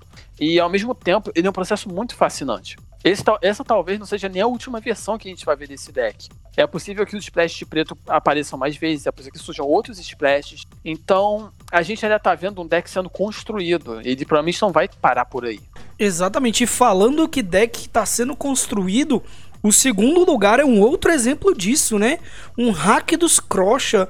Então ele é um deck é, novo também, né? Ele gira em torno do hack do Crocha, né? Do Titan of Death. Uh, e do Magmite Channeler usando criaturas que têm um valor muito grande e os elementos de controle que eram presentes no, no, no Jund, né? Ou até no, no falecido Mardu Pyromancer aí, ele pegou aqueles elementos de controle que o deck usava com Tog Size, com Inquisição de Kozilek, né? Dreadborn, Bolt, Fatal Push, Abrade. Então você tem esses elementos de controle aliado há criaturas que são, no mínimo, é, quebradas, né? Magmatic, duas manas 4-4 é quase um Tarmogoyf vermelho. Uh, o Crocha também é duas manas, é, quatro manas na verdade, né? Duas manas ele entra, já faz o efeito dele, depois voltando um 6-6 aí. E o Seasoner de Pyromancer fazendo o deck rodar. E claro, a estrela do deck é a Blood Moon, né? Blood Moon é o que faz esse deck rodar. É, basicamente o que faz com que os outros decks sejam obrigados a jogar nos seus termos. É. E obriga os outros decks a basicamente jogar um, um Fair Magic. E no Fair Magic ele é um deck superior. Entre Liliana, entre Pyromancer, entre Croxa, entre o Channeler, que eu posso usar tanto para filtrar entre, entre, entre as cartas que você joga, quanto como uma ameaça. Então ele é um deck que ele consegue forçar o Fair Magic e jogar melhor o Fair Magic. Ele é a evolução natural, na verdade, não só do, do Mar do Pyromancer, mas de um outro deck que tinha, que era o BR, era chamado de BR Blood Moon, que era um deck que usava Goblin Rebel Master, usava Thoughtseize, o Goblin Rebel Master, Inquisition of Kozilek, Liliana, entre, entre outras cartas. Razoré também usava nessa lista, depois passou a usar o Season do Pyromancer quando saiu. Então, é, é outro deck que você vê com as adições mais recentes evoluindo naturalmente dentro do formato. E um fato curioso que, que acho interessante notar é que a final desse challenge foi uma dobradinha de brasileiros, porque o piloto desse Pyromancer é ninguém menos que o William Edel. É, exatamente, pro player aí. O, é, isso é muito legal pra galera do Brasil, gente. Cara, a gente tá presente muito forte no cenário de Magic como um todo, né? Não só ao PV que ganhou o melhor atleta, né? No, no Game Awards ali, é, como nos challenges aí, nas ligas, a gente vê brasileiros fazendo resultado sempre, e é sempre bom notar e ressaltar isso aí, né? Sim. O Raldoni comentou que dá vontade de chorar lembrar do Mar do Pyromancer. e, cara, eu jogava de UR Fênix. Nossa. Eu sei o que é a vontade de chorar. Outro deck morreu e esse não ressuscitou, né? O Mar do Pyromancer, ele perdeu uma cor, mas ganhou várias consistências aí, eu diria, muito fortes e muito boas, velho. Esse é um deck simples, ele tem. Ele é um deck simples no sentido. O que, que o deck vai fazer? Vai descartar a mão do cara, vai destruir criatura, fazer meus bichos aqui, eu vou te bater aqui até você morrer. Ele não é um deck elaborado, mas são cartas boas. Tog Size é uma carta que isoladamente é boa. Inquisição de Kozilek, até o Dreadbore é uma carta isoladamente boa e fez o deck. E ele é um deck forte. Esse também é um deck novo, como a gente comentou, é um deck que está em construção e ele faz o que a gente tinha comentado no início da live com maestria, como o Humberto acabou de comentar, né? Ele fura a bolha do oponente, deixando o oponente eh, em jogo totalmente desconfortável, né? sempre você vai jogar contra esse deck se sentindo desconfortável, porque o cara vai tirar a carta da sua mão, vai fazer um Blood Moon pra atrapalhar o seu jogo, vai matar os bichos. Então, Sim. muito legal. É, o deck, ele justamente, ele é feito para estourar a bolha do oponente. Ele não é um deck que ele tenta fazer a coisa dele. Ele, ele joga o jogo interativo e força o oponente a jogar o jogo interativo porque ele tem um, um potencial de cartas muito alto. Cartas muito fortes, que são muito boas por conta própria. Então, ele pune o oponente por não, não jogar estourando a bolha, enquanto ele pune o, o oponente. Ele força o oponente a jogar dentro dos termos dele. Uhum, né? Isso é muito legal, velho. Ele escolhe basicamente o que o cara pode jogar e o que o cara não pode. Exato. E Haldun não é, não é bem dedo podre, cara. Eu realmente eu tenho esse dedo para deck quebrado, mas vamos ser sinceros, tanto o Pyromancer quanto o Izet Fangs sofreu com, com tecnicamente o efeito do Rogak. É.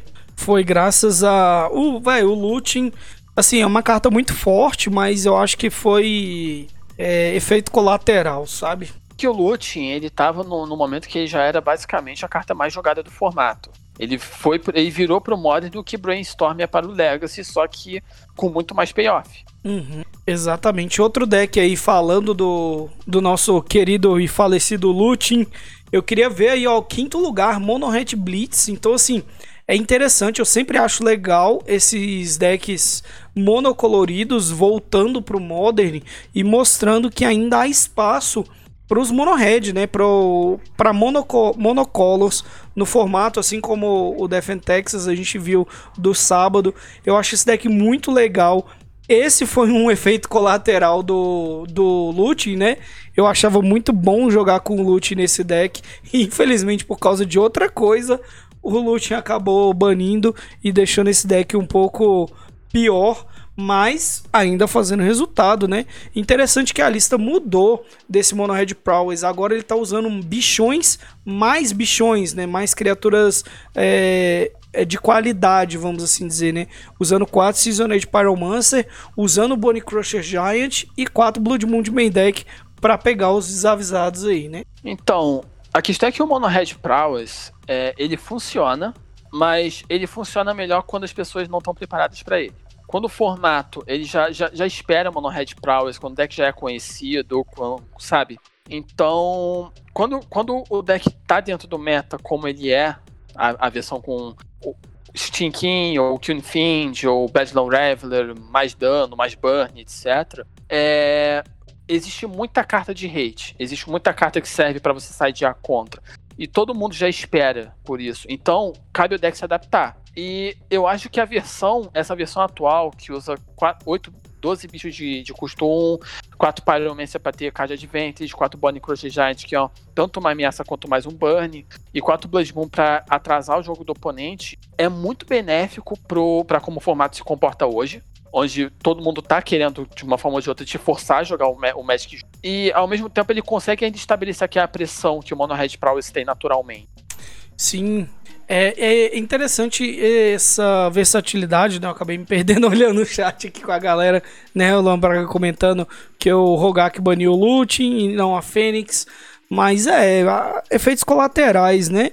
Ah, tem um monte de coisa que que faz o que fez o Mono Red Prowess mudar que, e outra coisa também que fez ele mudar é o Obosh, né? O Obosh acaba te dando um late game melhor Não sei dizer o quão qualitoso o Obosh ele é em comparação ao Bedlam Reveler, né? Que você abre mão do Reveler nessa lista para poder usar o Obosh é, no side aí como companheiro. Uh, apesar de que o Seasoned Pyromancer tenta imitar um pouquinho o, o, o Reveler, né? Descartando duas cartas. Mas é interessante que o plano de jogo muda mesmo, partindo do meio pro final do jogo. Claro, mãos explosivas são mãos explosivas, o deck ainda vai ter esse tipo de, de gameplay, né? gameplay aí, mas no geral o deck ele vai partir mais para uma maneira controle, né? Inclusive usando duas Blast Zone de main deck e duas de side. Olha só, quem diria, né, velho? Blast Zone no próprio Mono Red. Sendo sincero com você, eu acho que o boss tá aí mais pelo fato de que o deck pode usar do que necessariamente pelo que ele faz. É, um exemplo de como isso funcionava, por exemplo, é o Junto Sacrifice do, do Historic, o Junto Sacrifice que existia antes do, da rotação do Standard, ele usava Giganta no deck, não porque funcionava bem, mas porque era uma carta a mais. Era, era um negócio que você podia pagar três manas, pegar, jogar para sua mão e jogar como uma ameaça depois. Então, todas as cartas do deck, por. Assim, você, você abre concessões para para Steam King, você abre concessões com relação a custo de mana par, no caso. Mas eu acredito particularmente que são cartas que você já não, já não precisa mais tanto. Você faz o Shinkin, ele pode tomar um Fatal Push, ele pode tomar um Path. Então é melhor você fazer um Bonnie Crochet Giant, que pelo menos vai punir o cara por, por você fazer um removal nele. É, a maioria das criaturas são custo 1. O Pyromancer é uma carta muito forte. Então não tem um motivo para você é, não usar o Obosh lista. É, sim, é um, late game aí que ainda tem um plus, né? Dá um Bolt de 6 de dano aí. Quem não gosta, né, Bolt dando 6 de dano é, é muito e forte. Eu só queria dar um, minha opinião particular com a discussão que tá tendo no chat sobre se deveriam ter banido o loot ou não. E eu quero constar sobre como era o Modern na época que baniram Rogak e Looting. Isso, desconsiderando o Rogak, é, você tinha Mardu Pyromancer, Pyromancer, é, Arclight Phoenix, Mono Red UR, é, Dread, você tinha muitos dos decks que eram do topo do formato usando o Faithless Loot. Faithless Loot, é, existiam artigos na Star City Games dizendo que ele era o novo Brainstorm. O próprio Death Shadow, que, que, eu, que eu usava e alguns outros usavam, tinham dois Faithless Looting, porque a carta funcionava como um brainstorm nesse tipo de deck. Então, eu não vou dizer, tipo, que foi justo ser banido junto do Rogak. Não, não foi. Mas a gente sabia que isso ia acontecer em algum momento. A gente tinha certeza que o modo Loot ia tomar o ban. E eu prefiro, sinceramente, que tenha sido no momento como aquele, do que a gente está hoje com, com Croxa, com Uro, com cartas de escape, discutindo se deveria banir Faithless Loot. Sim. É, a mecânica, mecânicas de cemitério, a gente já sabe que tem uma tendência a dar problema, né? Uh, o Rogak foi o exemplo, Breach from Below, que também tomou um tiro que não era para ela, mas algumas outras que, que saíram aí é Grave, né? O Ed Grave, né? To, é, Treasury Cruise, Dig Through Time. Cara, não tem como. E os novos, as novas cartinhas de escape que vieram, se tivesse loot no deck, até uma carta menos nociva, eu diria, né? Que é aquela Climb to Dust lá, que é a preta nova que a galera tá usando. Acho que o Rakdos usa. É, ela já por si só já é uma carta muito forte é, de escape. E eu acho que só tá uma questão de tempo até ela se tornar cada vez mais presente nos decks aí. É uma cantrip de uma mana, é muito forte. É, e tem escape, né? Sim. É, o Client to Dust, na verdade, é, para mim é uma das cartas mais ideais que existe de rede cemitério hoje no Magic. Porque ela é uma carta que ela não serve só para hitear cemitério. Ela é uma cantrip. Ele é, um, ele é um, meio que uma forma de atrapalhar o clock do oponente se você está jogando contra água. Então, ele é um hate de main deck. Você uhum. pode usar de main deck tranquilamente. E para mim isso é muito importante numa carta. É, o, o, valor mensurado de um rate específico, como é o caso de cemitério, por exemplo, é, pode ser mensurado pela, por, por quão propenso você é a utilizar aquilo de main deck ou por quão eficiente aquilo é. E já que a gente está falando de ban, eu queria entrar aqui no tópico de, de banist, de de, assunto, de um assunto mais, mais voltado para com relação a banish do Modern, né, com relação ao formato como ele está hoje E se, eu queria poder contar, aproveitar que a gente está tendo esse tópico no chat, contar com a interação de vocês para a gente conversar um pouco sobre isso. Então, a gente está falando aqui de, de, carta que foi banida, carta que é, devia ter sido banida agora ou não. E eu acho que está na hora da gente conversar também um pouco sobre o Modern como ele é hoje, com o aumento de power level que a gente viu entre final de 2019 e 2000. É, na verdade, começo de 2019, War of the Spark já foi um, um tremendo aumento de power level, né? Mas eu queria saber, no ponto de vista geral, é, existem cartas que vocês acreditam que seria possível desbanir do Modern hoje? Sim, coloquem no chat aí, porque assim, é, essa é uma questão. Quando eles desbaniram a Stoneforge e o Jace, a Wizards queria dar uma chacoalhada no formato. Uma coisa que eu acho, o formato já tá sendo chacoalhado, né? Com cartas de power level elevado, você tem o Crocha aí, que é uma carta do Standard, que entrou. Uh, você tem o Uro e o Dolinho, né? O Ominaf, que criaram um deck só para eles. Então eu acho isso muito importante, né? Para ver o que, que a gente pode olhar pro passado e tentar entender do passado o que, que pode voltar aí pra gente. Claro, a Wizards já fez algumas erradas, né? O Golgari Grave Troll foi um bom exemplo disso. Foi pensando, ah, vamos desmanir o Golgari Grave Troll, vai fazer nada não. E ele fez muito mais do que do que devia na, na época, tanto que ele foi e voltou, ele deu uma apariçãozinha no Modern lá, mas viram que este não era o lugar dele, né? Sim. Eu já vou começar aqui com o primeiro, e antes de eu, de eu, falar da carta, eu queria explicar a natureza disso. O Modern hoje ele é um formato que ele tem dois tipos de decks, ou decks que jogam por baixo ou decks de good stuff. E existe ali os decks não interativos, que no caso é o, por exemplo, não interativos entre aspas, né, que é o GW Titan, o Ad etc. É, o formato hoje, a gente tem um combo que é muito parecido com esse, num deck que nem Tier 1 é. Então não vejo essa carta destruindo o formato hoje, que seria o Splinter Twin. É, é um caso que ele foi por muito tempo o, o fan policy do, do, formato, a carta que você tinha que respeitar, o combo que você tinha que ter em mente que você ia jogar contra. Ficou anos sendo possivelmente o melhor deck do formato, ou entre os melhores. E levou um ban ali, acho que em 2016, 2015. E Hoje, por exemplo, o Goblins ele tem basicamente o mesmo combo com, com Kikijiki e. Qual é o nome da criatura? É, o outro Goblinzinho de duas manas vermelhas, eu não com lembro exatamente. Snoop. É. É, com Speaker Snoop. É, faz basicamente o mesmo combo com cartas que são tutoráveis, com cartas que você consegue usar o Goblin Harbinger para botar o Kikijiki no topo, é, com uma base que é um deck que consegue jogar para frente, ele não precisa jogar o combo control. E o deck não é tier 1. O deck é, ele é frágil ainda. Então, apesar do, do Display jogar como, como control e poder, inclusive, ser jogado em seja de Omnaf, de ouro, etc., eu acharia que hoje não faria tanto impacto quanto tinha antes, porque o power level subiu bastante. Sim, né? O, uma das coisas que alguns jogadores comentavam, né? Eu sempre comento nas discussões sobre o Splinter Twin, é que o grande problema que tinha no, antes era o Splitter Twin fazia trip na 1, um counter, né, uma disrupção na 2, na 3 fazia a criatura e na 4 ganhava. Hoje em dia, uh, com os tipos de deck que estão jogando, é, com essas interações, é, inclusive isso pode ser lento até para o próprio Modern. É, eu acho que realmente eu também concordo na questão do Splinter Twin. Não sei se seria uma carta que ia fazer o impacto, né, que teve. Lembrando que a galera tá no chat comentando aí, cara, Dread foi um deck na né, áureo aí, usando o Bridge, uh, e ainda assim ele conseguiria fazer frente a um Splitter Twin.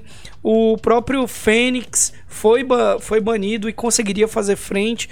Então você tem decks aí, os decks atuais, o próprio Titan, né, o GW Titan aí, acho que ele conseguiria lidar um pouco com o Splinter Twin. Então eu não acho que seria uma carta que quebraria o formato, mas em contrapartida ela eu acho que nunca vai sair de lá por causa do da política da Wizards, né? A política do turno 4. Sim, é, é, é muito possível, na verdade, que ela não saia dali. Um outro caso que eu particularmente acho relativamente safe, porque a gente tem efeito, assim, não existe um efeito igual a ele no formato, mas eu também não vejo situações onde isso seja diferente, por exemplo, do que o Belcher tenta fazer, que seria o Hypergênese. Que é um card que basicamente você vai fazer ele para botar o Enracon em jogo na, no turno 2, no turno 3. E hoje, por exemplo, a gente tem o Landless Combo, ou até o Belcher, que tentam matar nessa mesma janela. E eu não vejo o Hypergênese sendo um, um card que quebraria o formato ao meio. Não vejo sendo um card que não tenha formas eficientes de interação. Não vejo sendo um card que é, seja tão consistente, tem uma base de mana, de uma base de construção de deck que torne da lista tão consistente assim a ponto de ser quebrado. Ah, você tem, por exemplo, o Restore Balance, que eu sei que não é a mesma coisa, mas colocando dentro do espectro, é, é um deck que a base dele é, é uma base frágil, uma base fraca. Você tem muito limitador para usar aquele tipo de efeito. E o Epigenes cai no mesmo espectro. Você, você pode usar isso ou com Cascade ou com Eletrodominância e você ainda tá fazendo ali uma combinação de dois, três cards combo que é pode não vir, né? É, o, o é, meu... é pouco interativo o deck, então Exatamente. Para você conseguir fazer esse combo aí, ó, um, um parênteses que eu acho legal fazer é o Neo Brand, né? O Neo Brand, ele, ele é exatamente isso. Você vai fazer ali um Allosaurus Rider, um Neoform e ganhar o jogo com o Grizzle E aí o Hypergenes ia fazer o quê? Ia fazer a mesma coisa, ou talvez tentar fazer um Erraku, mas ainda assim é, eu acho que daria, né? Seria uma, uma boa adição. O S Toad, ele tá aí como um deck é, usando a eletrodominância e tal, claro. Um nível bem menor, mas ele tá fazendo dois, duas bestas 4-4 é, por turno, usando o, o Ancient. O Ancestral Recall lá de Zero Manas também. Então, não sei, eu acho que daria para fazer esse teste com Hypergênese também. Também concordo, né? É, eu acho que é muito, muito, muito, é muita coisa colocada num, numa coisa, num, muita, muitas situações para a carta ser realmente quebrada. Não, não, vejo acontecendo. Sim, uma coisa que já, já vi bastante discussão sobre isso seriam os lentes artefatos também, né? Com a adição do Carne no formato, né? Você vai ter aí o Monogreen Tron usando o Carne Great Creator uh, e algumas outras listas de deck usando ele. Será que. E o banimento da Mox Opal, será que é, trazer de volta os links artefatos pro, pro Modern não ressuscitaria somente o Affinity? Porque assim, claro, você também pode tentar fazer os decks de Urza voltarem a rodar, né? O deck de Urza também é, ficou um tempinho aí no formato, se aproveitando da Mox Opal, que é outra carta que já devia estar tá fora do formato há muito tempo. É, e os decks de Urza acabaram se aproveitando dessa janela onde eles jogaram juntos. E depois disso, o deck de Urza simplesmente morreu, né? Será que os decks de artefato poderiam voltar com os lentes artefatos? Você também tem um banimento de Crack Clan que fortalecia os lentes artef que seria fortalecido com os lentes artefatos. Então eu acho que também seria legal para poder mudar as builds aí, builds novas usando os lentes artefatos de novo, né? Então, vamos começar pelo fato de que o Affinity morreu por um dano colateral que não era nem para ele. O deck, o deck sofreu o efeito do, do Pyromancer, por exemplo. Uhum. O deck morreu por um dano que não era nem para ele. Ele sumiu, não existe mais. Ele, ele aparece ali no, às vezes no Hardened Scales, mas não é o mesmo deck. Não é, não é o Affinity como ele era. E eu não sei dizer até onde é safe. Eu acho que o Modern como ele é hoje, ele consegue segurar o Affinity com, com Lens Artefato, até porque a Mox está banida. Você ainda está jogando, entre aspas, um jogo mais, mais lento. Uhum. Mas eu acho que surgiriam outras builds de Affinity mais voltadas talvez para mecânica, é, Skull, é, não, é Cranial Plate ainda existe no formato, ainda é uma carta muito forte, mas seria, eu acho que seria digno de tentar, mas eu tenho uma ou outra ressalva de que talvez seria perigoso. Sim, né? Eu acho legal, é... Inclusive o Mono Red poderia ter um burn aí usando os lens artefatos para poder se aproveitar de Galvanic Blast é, e Shrapnel Blast, mas por isso eu acho que Atualmente, o você vai fazer um Cranial Plate no turno 3. Então já não é tão incrível quanto fazer no turno 1, né? Então eu acho bem interessante né? É, o Roldon comentou que podia liberar só a branca. Não, tinha que liberar todas, né? Não. É, E Pode falar.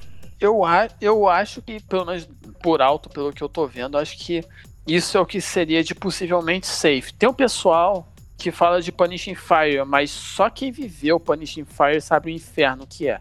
Assim, você ter um, um efeito de dano recorrente segura muito deck agro, muito deck agro mesmo. E os decks que usariam isso é, são decks que naturalmente não precisam de muito, muita concessão para você usar esse tipo de efeito. Então, eu acho que ele limitaria muito o deck para você pensar em desbanir, por exemplo. Sim, eu Mas eu vi. vejo muita gente discutindo sobre. É, eu vi sair um artigo aí, eu até dei uma lida do cara comentando sobre o Punishing Fire, que ele deveria ser desbanido, que ele não é tão forte mais agora. Mas eu acho que o Punishing Fire ele cai no limbo lá da Wizards sobre que ela não gosta de jogos arrastados, né? É, o Punishing Fire é uma carta que você consegue jogar um deck em torno dela e você vai matar na unha, você vai ter aqueles jogos extensos, com efeitos repetitivos, que particularmente a Wizards não gosta, tanto que KCI tomou ban por causa disso, o Second Sunrise tomou ban por causa disso, que são efeitos que a Wizards não, não gosta durante o jogo, ou até o tampo de adivinhação do Sensei, no caso do Legacy, né? Ele sofreu o ban lá por causa disso. Não porque ele era quebrado, mas sim porque é, era deixava o jogo mais arrastado, mais lento e de uma maneira que não é legal de ficar jogando. O, o caso também, no meu ponto de vista pessoal, o maior problema do Punishing Fire é que ele. Por exemplo, você pega uma lista do Taxi. Quantas criaturas do Taxis o Punishing Fire não mata? Nenhuma, né? Tem uma criatura. Uma é o acho, só o que é o- Exato. Então é um efeito muito punitivo. Você ter um. Você pega qualquer deck agro, assim, hoje não são tantos, tem bichinho pequeno, mas, por exemplo, se você pega o hack do Shadow, é. Primeiro que você. O cara vai ter que ficar fazendo conta pra não tomar vários Punishing Fire num único turno, mas. Aí a consequência é jogar de Death Shadow. É. Mas, por exemplo, a, a Monastery morre pra, pro Punishing Fire, Bomat morre pra Punishing Fire, Soulscar Mage morre pra Punishing Fire. São, são, é, é uma carta que ela é muito punitiva quando você tá jogando com decks que tentam ir por baixo. Sim, ela ela mata Fair Decks, né? Então, Exatamente. você usar, você liberar uma carta que vai punir os decks que já são fair no formato, fica meio estranho mesmo, né? Sim. E eu acho que, pelo menos na minha visão geral da banlist, isso é que dá pra pensar. Tá, é possível considerar ou não é possível considerar. Tem Bridge from Below, mas Já tá lá, né? Deixa lá. É uma carta, é uma, o Bridge from Below é uma carta tão, tão singular no Magic. O efeito dela é tão, tão próprio, vamos dizer assim, que eu não consigo a- mais avaliar até onde o, o, o tiro que ela tomou pra não banirem o Rogak na época e o, o formato como é hoje, se ela seria um, um ban safe. Eu particularmente acho que não. É, eu acho que, na verdade, o caso da Bridge from Below, é, eu acho que é o seguinte, cara, já tá lá, foi recente, deixa lá, deixa lá mais uns anos aí, depois de alguns anos a gente revê, né? Ah, O, o Dread Return, ela foi banida por conta do que mesmo? por causa do Dread, né? Que aí no Dread você conseguia combar, né? Você conseguia literalmente combar, fazer uma Eméria no turno 3 e impedir o cara aí de jogar no turno 2. É, você conseguia É, não ia dar certo. É. O, o All Spells já fazia coisa pior. É, exatamente. Porque assim, é, o Dread Return com a Breed banida, você poderia pensar que que seria safe. Não, ah, sem a Breed, vamos desbanir o Dread Return, que fica safe. Só que tem o All Spells ali que ia fazer várias brincadeiras e ele ia matar mais rápido do que já mata, né? Eu gostaria Cara, do Glimpse, mas eu acho que não, não dá, entendeu? Não, o Glimpse não rola, infelizmente. O Glimpse É. tem muito potencial pra ser quebrado e não só no Elfo. É, não, o Glimpse era tipo, eu gostaria, mas eu acho que não não dá, né? Uhum. O, o- a questão do Return é que só em um minuto de, de pensamento eu já consigo imaginar de voltar três na Aquameba, usar pra Dread Return pra fazer Oráculo de Taça e ganhar o jogo. Então, É. não, não rola. Não dá. O deck já é um card combo, né? O, o All Spells, ele é um, um card combo, né? Que você faz o espião e ganha o jogo, mas ele tem certas restrições. Para você ganhar esse jogo. E se você Sim. adicionar uma win condition forte, que seria essa, né? É, eu acho que não, não dá, não. Sim. Né? Eu acho que de resto tá tudo certo com relação a Banish. É... Eu sou um cara que eu sou meio suspeito para falar de Kentrip, então não vou comentar de Ponder, Ponder e Preordem. Porque eu odeio as Kentrips do, do Modern, mas eu entendo porque elas são o que são. Sim. E de resto, lentes artefatos talvez, Crazy nunca, Summer Blue nunca, e por aí vai, sabe? É, não, o, o resto... tá... É. Talvez JIT, mas JIT e, e, o JIT para mim cai no mesmo questão do Punishing Fire, sabe?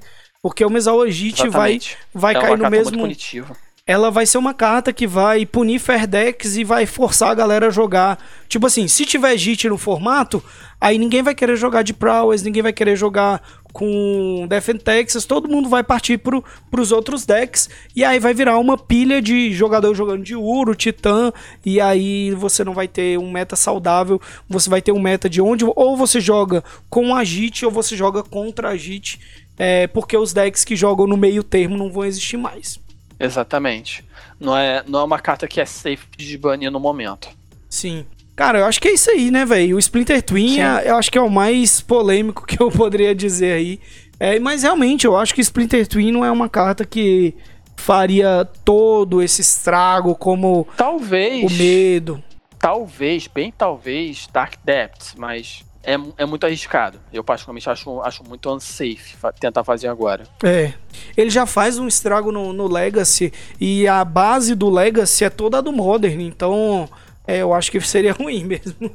É, e quando teve o torneio de No Banish da Star City algum ano passado, eu acho, é, o top 2 foi um, um Eldrazi, um Eldrazi com, com olho de Ujin e um BG Depths. Então eu acho que não rola mesmo. Sim, lá você vê que era um formato totalmente. não era variado, inclusive. Né, esse campeonatinho que teve era um meta bem travado e com vários vários decks iguais que mostra um pouquinho por que que existe, dança, né? Dança, realmente, oh, dança. Valeu pelo follow aí Alface Verde TV. Brigadão pelo follow por estar tá seguindo a gente. E acho que, que é isso aí, né? A gente falou do Modern, nós falamos do, da história do Modern, falamos como o formato chegou ao que ele tá hoje. Vimos os dois challenges, o challenge de sábado, o challenge de domingo, com bastante variedade de decks aí, chegando no, top 8, se eu não me engano foi o de sábado, uma cópia apenas de cada deck, ou no máximo duas cópias de um deck só. Então, e decks diferentes, né? O top 8 do sábado bem diferente do top 8 de domingo. Falamos um pouquinho sobre a banlist do Modern também aí, é, ressaltando cartas que poderiam vir a ser desbanidas que não é, não afetariam tanto o nosso formato. E eu acho que é isso aí, né? Você tem mais alguma consideração final aí, Humberto?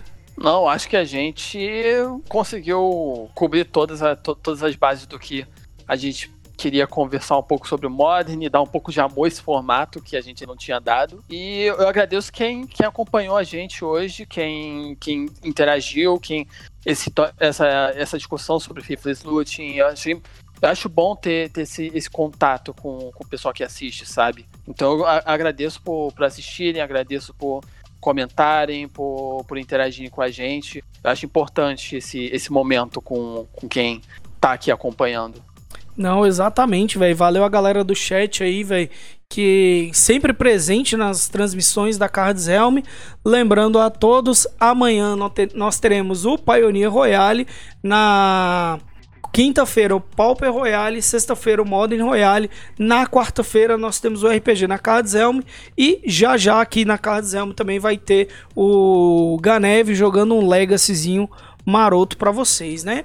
Então é isso aí, gente. Nós chegamos ao final da nossa transmissão aqui. Análise do meta. Semana que vem teremos aí, já marquem na agenda, a galera que chegou hoje no chat aí, ó, já marquem na agenda, toda segunda-feira, sete e meia da noite, estamos aqui na Cards Helm para analisar o meta toda semana, falando um pouquinho de um formato diferente, que assim a gente eu acho legal que a gente consegue transitar entre os formatos e também não fica sempre a mesma coisa. Quando tem uma mudança, a gente volta lá no formato, fala, e hoje a gente falou do Modern, né? Exatamente. Então, galera, é isso aí, velho. agradecer novamente a todos. E essa foi a nossa transmissão de hoje. Vamos mandar uma raid aí para o Thiago Foguete, que está organizando um campeonatinho Pauper lá. Vou mandar a raid para ele lá para fortalecer, beleza, galera? Esse foi o programa aí. Falou, falou! Boa noite e até a próxima. Então, até. Vamos lá dar um salve para o querido Foguete em 3, 2, 1.